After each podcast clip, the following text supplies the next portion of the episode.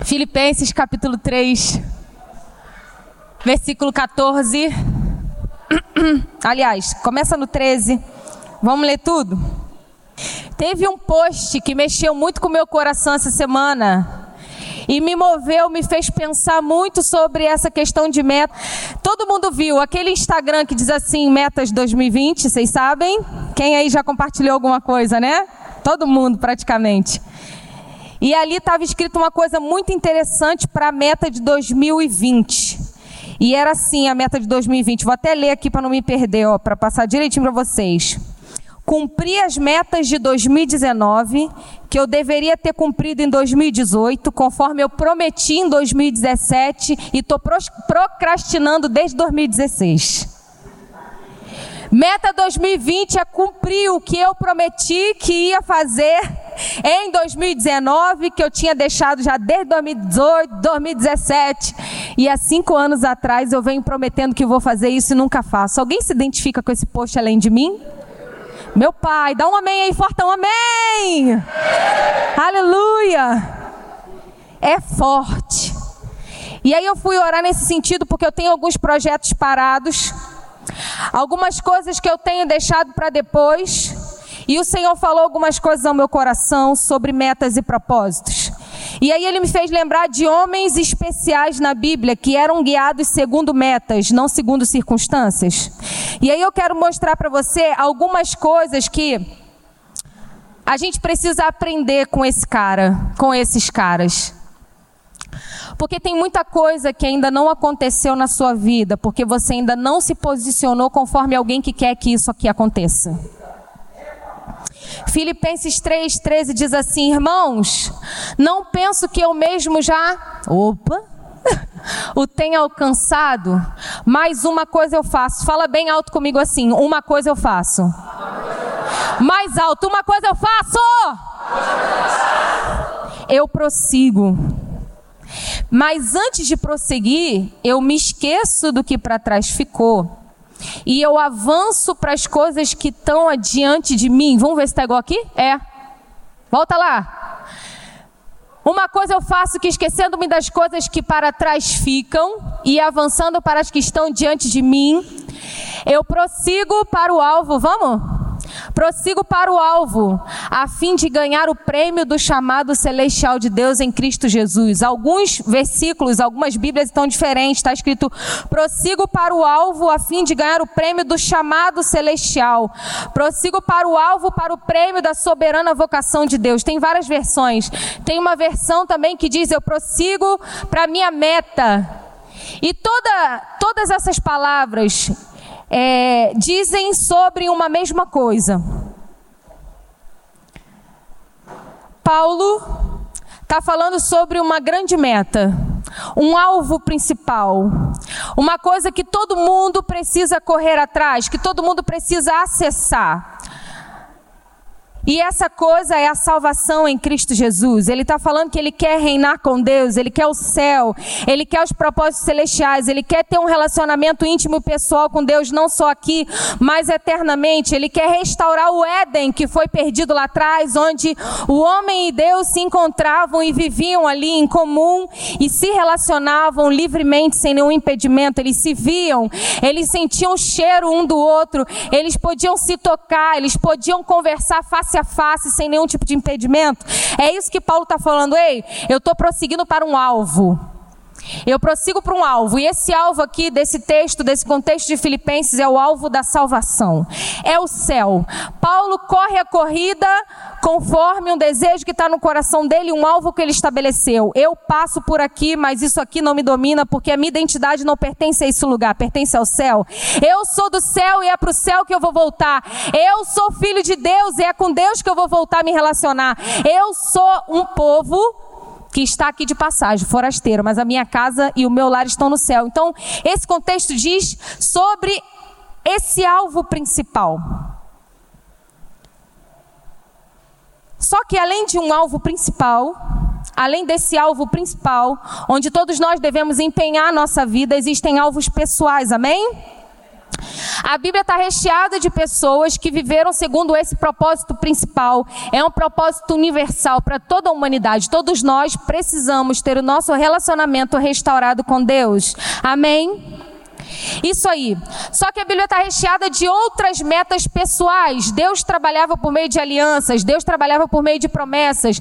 A Bíblia está de Gênesis a Apocalipse recheada de pessoas que Deus estabeleceu metas específicas para serem cumpridas e alvos específicos para serem alcançados, com o fim de realizar os seus propósitos e os seus planos. E aí, final de ano, momento oportuno para a gente conversar sobre meta, momento oportuno para a gente começar a se lembrar daquelas coisas que a gente deixou para trás, momento oportuno da gente rever a nossa agendinha, o nosso planner do ano passado e perceber tudo que a gente não fez do que a gente falou que ia fazer. Janeiro do ano passado, contar o testemunho das minhas amigas aqui. Janeiro do ano passado a gente foi para a praia. E aí a gente ficou chateado na praia. Porque o biquíni aqui sumia do lado. Sei o que, que acontecia. E a gente ficou um pouquinho chateado mesmo, porque esteticamente falando e também de saúde. E a gente conversou, as amigas conversaram e falaram assim: ano que vem, eu não vou estar tá assim, eu vou estar tá fitness. Ano que vem eu vou estar me alimentando bem, ano que vem eu vou estar na academia, ano que vem eu vou entrar numa luta, porque eu não suporto musculação. E aí, né? A gente estabeleceu um monte de metas. Aí eu vou falar minha meta pessoal, né? Perdi 10 quilos, gente. Vocês podem glorificar aí? Meu Deus, ninguém está feliz por mim? Que tristeza. 10 quilos não são 10 gramas, não, gente. Pelo amor de Deus. É muito difícil. Edileuza perdeu 10 quilos. Edileuza ficou feliz por quê? Só por causa dos 10 quilos? Não. Porque é muito difícil estabelecer metas e alcançá-las. Geralmente, a gente estabelece Geralmente a gente se conscientiza. Geralmente a gente promete. Geralmente a gente sabe o que falta. Geralmente a gente sabe o que deveria fazer. Geralmente a gente diz que vai fazer o que precisa ser feito. Mas geralmente, depois de 15 minutos, a gente começa a se comportar aquém daquilo que a gente prometeu que ia cumprir. E uma das coisas que Augusto Cury fala que é muito legal, eu gosto muito dessa frase dele. Sem metas, os sonhos não têm alicerce. Já viram uma casa sem alicerce? Ela cai a qualquer momento, né? Então, sem metas, os sonhos não têm alicerces. E sem prioridades, os sonhos não se tornam reais. Eu não sei o que você tem sonhado desde 2016, como a gente brincou aqui com o meme. Eu não sei o que você tem sonhado há 10 anos já, há 20 anos, ou sei lá, já tem meia hora que você está sonhando só sobre isso, né? Mas uma coisa você precisa aprender nessa noite. Se você não se comportar conforme os planos e os sonhos que tem no teu coração, a altura das metas que você precisa alcançar, você não vai alcançar nenhuma delas.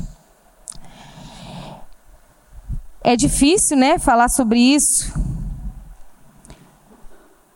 mas Paulo não está tratando nada mais, nada menos do que o significado do primeiro ponto que eu quero compartilhar com vocês. São as promessas que guiam o meu posicionamento, não as circunstâncias. Paulo está falando o seguinte para a gente: eu tenho um alvo e toda a minha vida vai ser vivida eu vou me posicionar segundo o alvo que eu tenho. E se eu estou posicionado segundo o alvo que eu tenho, nem distração e nem circunstância ruim, nem o meu próprio desejo me tira daquilo que eu estabeleci como meta. É verdade isso? Não tira não? Tá todo mundo em silêncio. Esse ano eu volto para a faculdade. Esse ano eu emagreço. Esse ano eu vou aprender uma língua, eu vou falar inglês. Esse ano eu termino aquele curso. Esse ano eu vou voltar a malhar. Esse ano eu vou ser promovido no meu emprego. Esse ano eu vou conseguir um emprego. Esse ano eu abro um negócio. Esse ano eu vou comprar meu carro. Esse ano eu vou fazer as pazes com a minha vizinha. Esse ano eu vou entrar naquela calça 38. Esse ano eu deixo meu cabelo crescer. Oh meu Deus. Tá bom, esse ano eu raspo o cabelo. Facilitei para os carecas. o que você tem prometido para você mesmo esse ano? Esse ano eu serei salvo. Esse ano eu abandono esse pecado que me aperta. Esse ano eu restauro o meu relacionamento. Esse ano eu me batizo. Esse ano eu vou ler a Bíblia toda. Esse ano eu vou orar mais. Esse ano eu aprendo saxofone. Camila está aprendendo saxofone, glória a Deus, coisa linda. E foi uma meta. E aí eu queria usar um homem de Deus muito conhecido de nós para essa primeira verdade que são as promessas que guiam o posicionamento e não as circunstâncias. Seu avanço será motivado pelo que te foi prometido e não pelo que você está tendo ou vendo como impedimento na caminhada. Vou repetir. Existia uma pessoa que recebeu uma palavra de Deus. Ele recebeu uma promessa de Deus 45 anos atrás da promessa se cumprir de fato.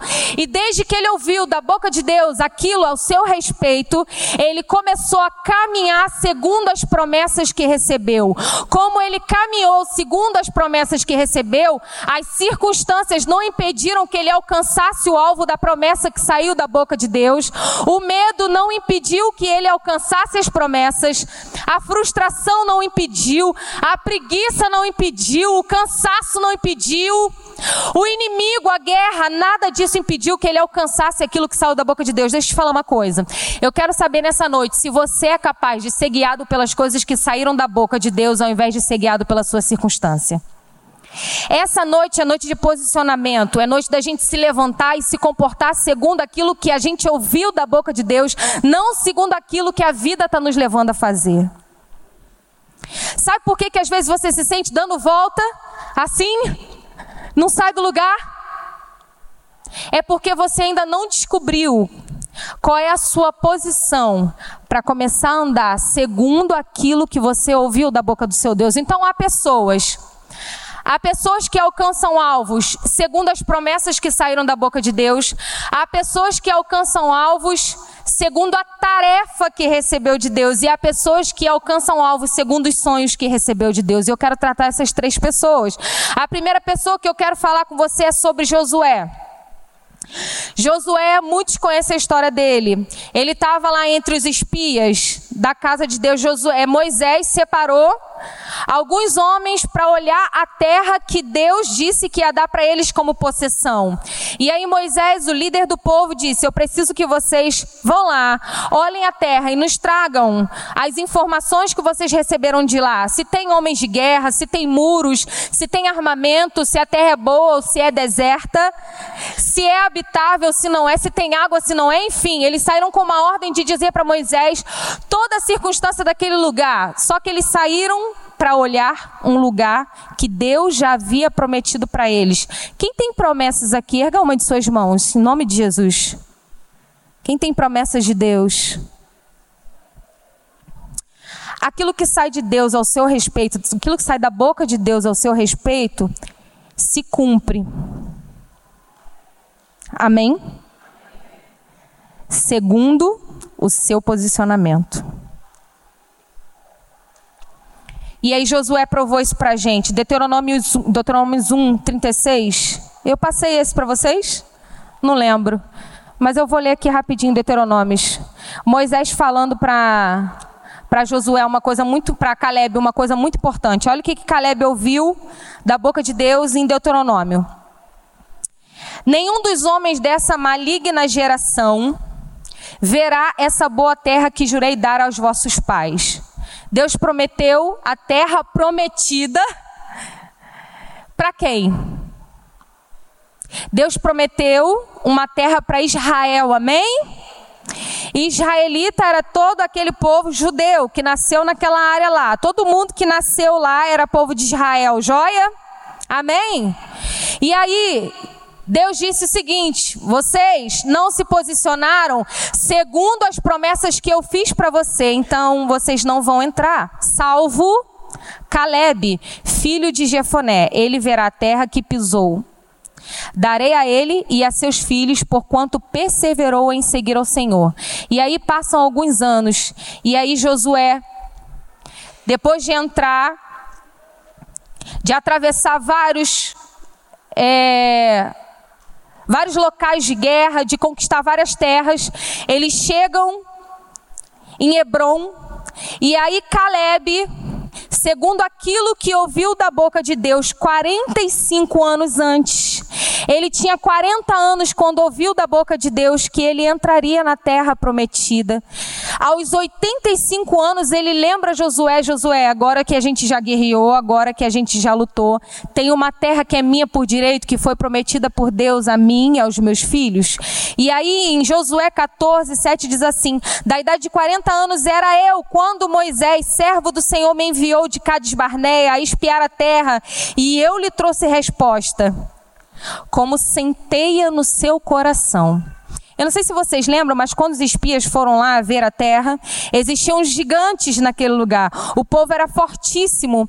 E a Bíblia fala que eles chegaram com a notícia de que eles eram comparados àquele povo como gafanhotos.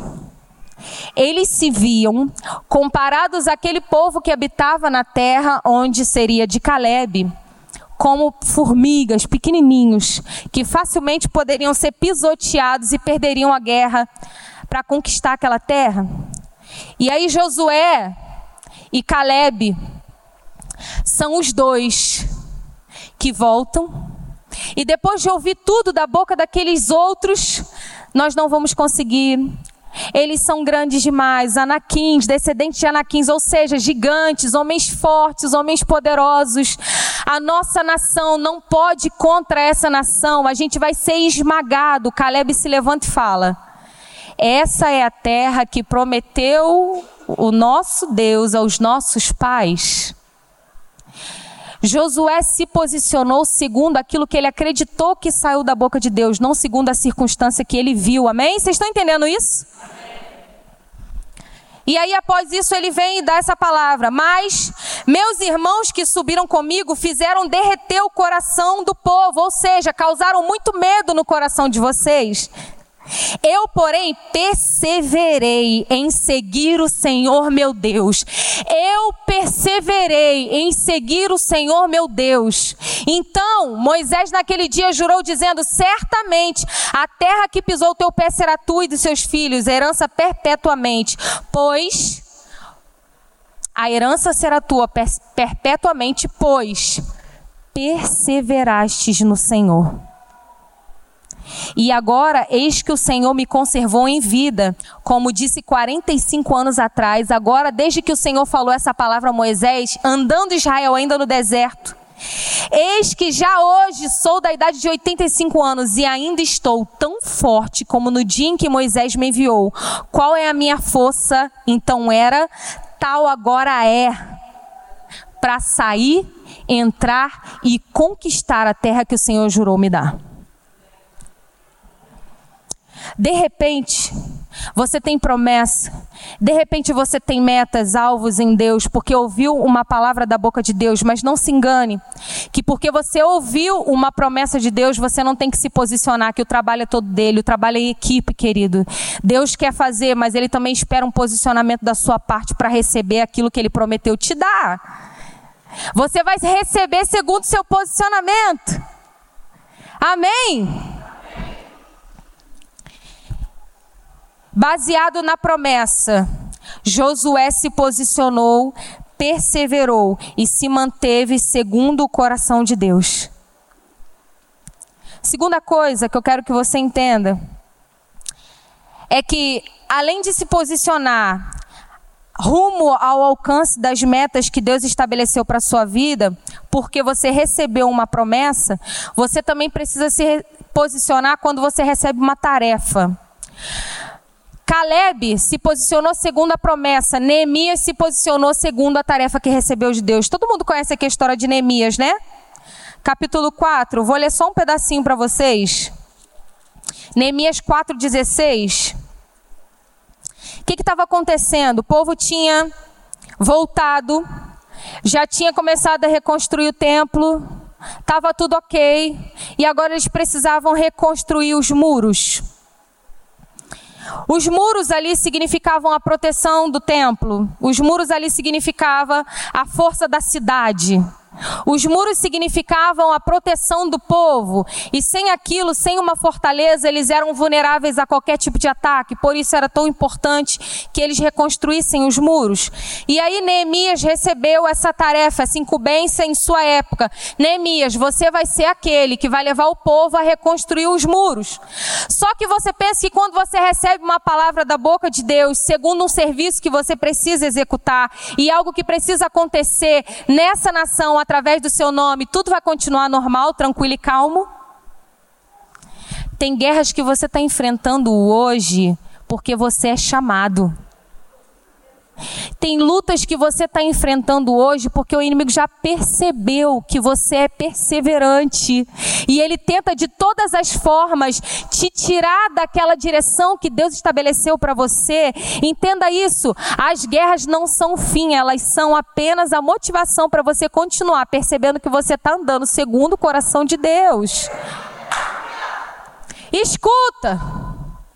Cuidado com as distrações, porque a guerra começou. O povo se levantou e começou a dizer: esses fracotes. Você lê depois o capítulo 4 todinho. O que Sambalat disse a respeito do povo de Deus? Ô nome estranho. Né? Parece pagode. É, parece mesmo. E aí, ele disse: esse povo fraco, esses cansados, esse povo que pereceu, vocês vão deixar esse povo pequeno reconstruir os muros e se levantarem, se fortificarem para guerrear contra o nosso povo? É assim que muitas vezes você é visto no reino espiritual. Quem são vocês para reconstruir aquilo que eu destruí? Quem são vocês para reconstruir aquilo que é ruínas?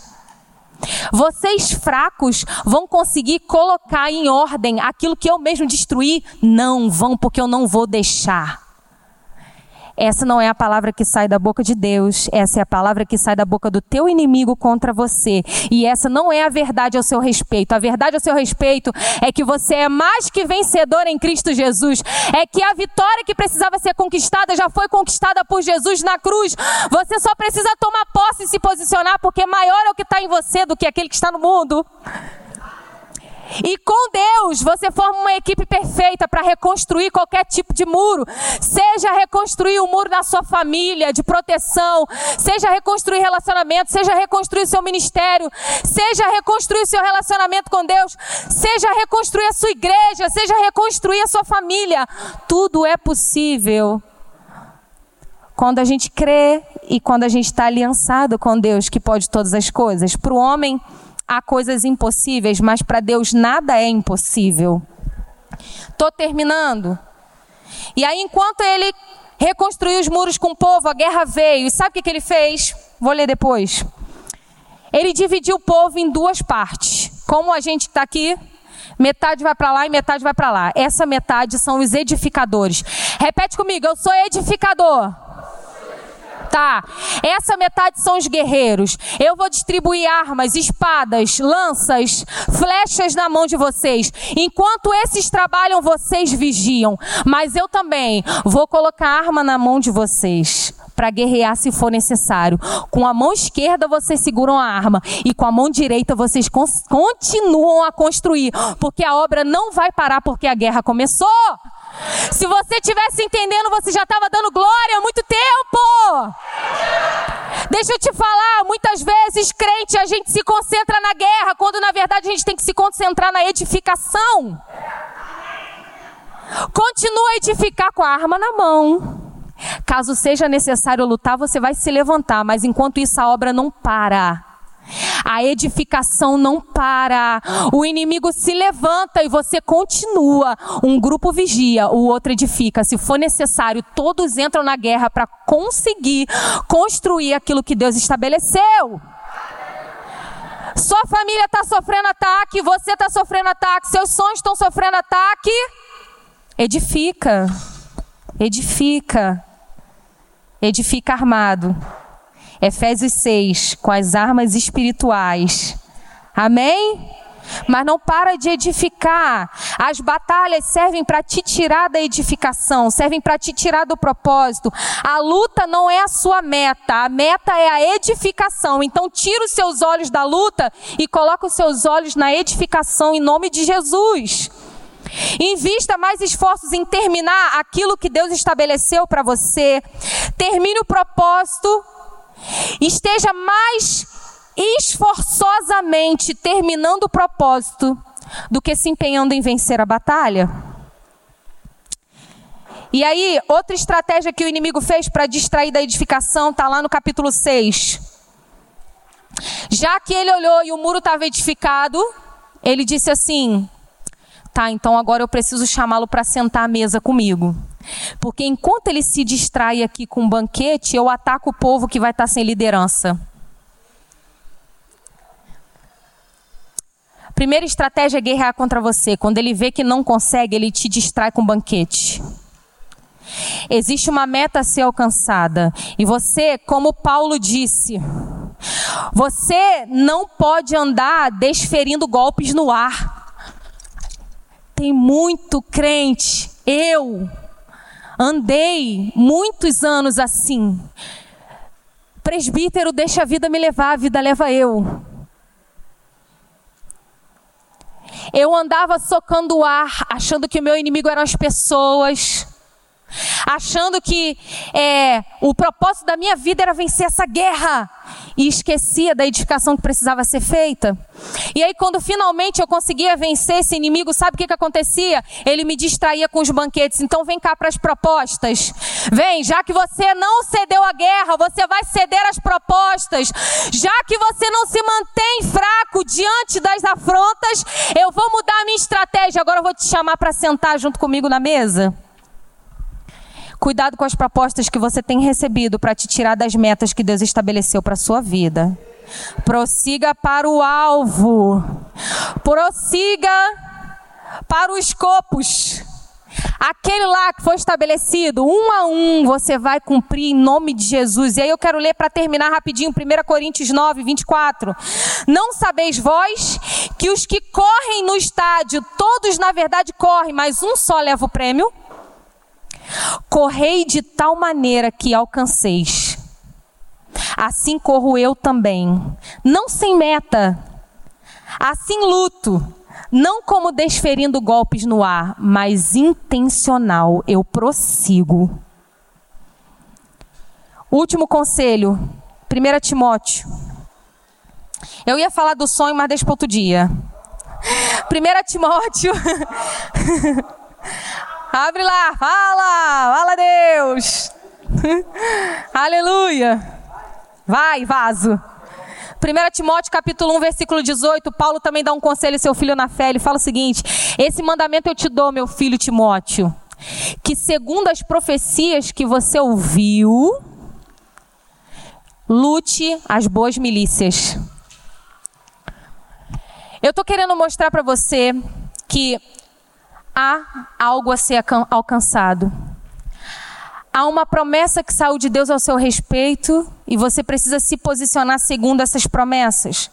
Há uma tarefa que precisa ser cumprida e você precisa usar as estratégias corretas para terminar, sem permitir que as distrações te tirem desse alvo. E por último, para acabar o sonho, juro que vai ser rápido, cinco minutos, menos.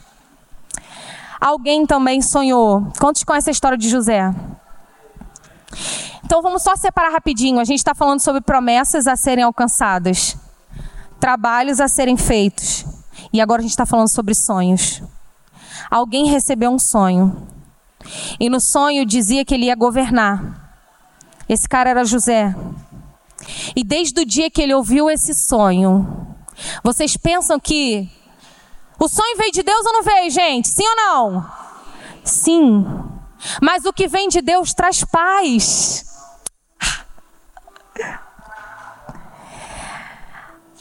Logo que José recebeu esse sonho, ele foi vendido pelos seus irmãos. Na verdade, ele foi jogado num poço primeiro, né? Depois ele foi vendido. Depois ele foi preso. Ele foi maldito, né? Inventaram calúnias ao respeito dele, a mulher de Potifar. E depois ele foi preso. Na prisão ele foi esquecido. Os amigos esqueceram dele lá. E sempre se posicionando segundo o sonho que recebeu. Como você faz quando você é traído? Como você faz quando você é esquecido? Como você faz quando você é preso? Como você faz quando alguém inventa alguma coisa ao seu respeito? Deixa eu te falar, todas essas coisas puderam mudar a circunstância de José, mas não puderam mudar o fim de José. Sabe por que, que às vezes a gente não vive os sonhos de Deus na nossa vida?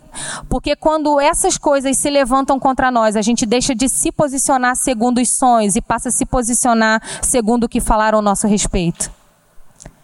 E a gente deixa de perdoar, a gente deixa de perseverar, a gente deixa de acreditar, a gente cansa. Ah, isso não é para mim não, então. Tanta dificuldade. Só que eu vou repetir para você. São as promessas que têm que guiar o nosso posicionamento e não as circunstâncias. Fica de pé no seu lugar.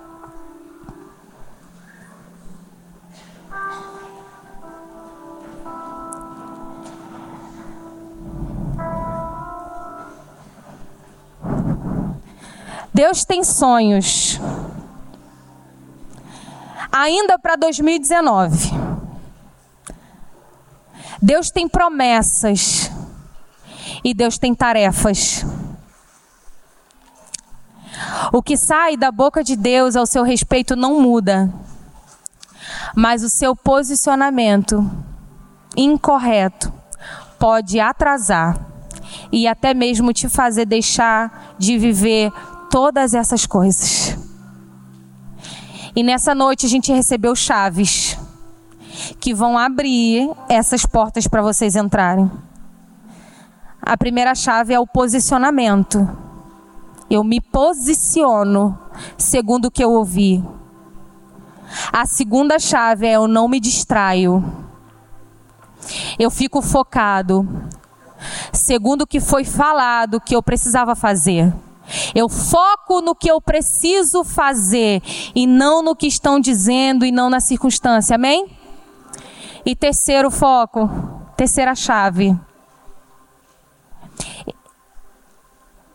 Os sonhos precisam se cumprir e vão à medida em que eu assumo a minha identidade em Deus. Nada do que acontece ao meu redor muda o que eu sei sobre mim diante do Deus Pai.